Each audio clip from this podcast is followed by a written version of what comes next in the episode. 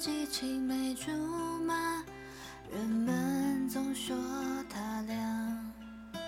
那年村头的树上，你苦苦的张望，姗姗来迟的他，送你一枝含苞的花。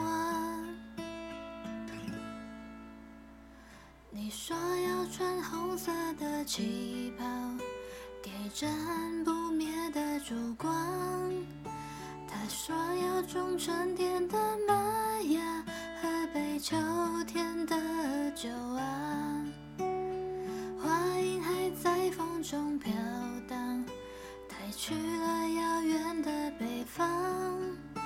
繁华城市的繁。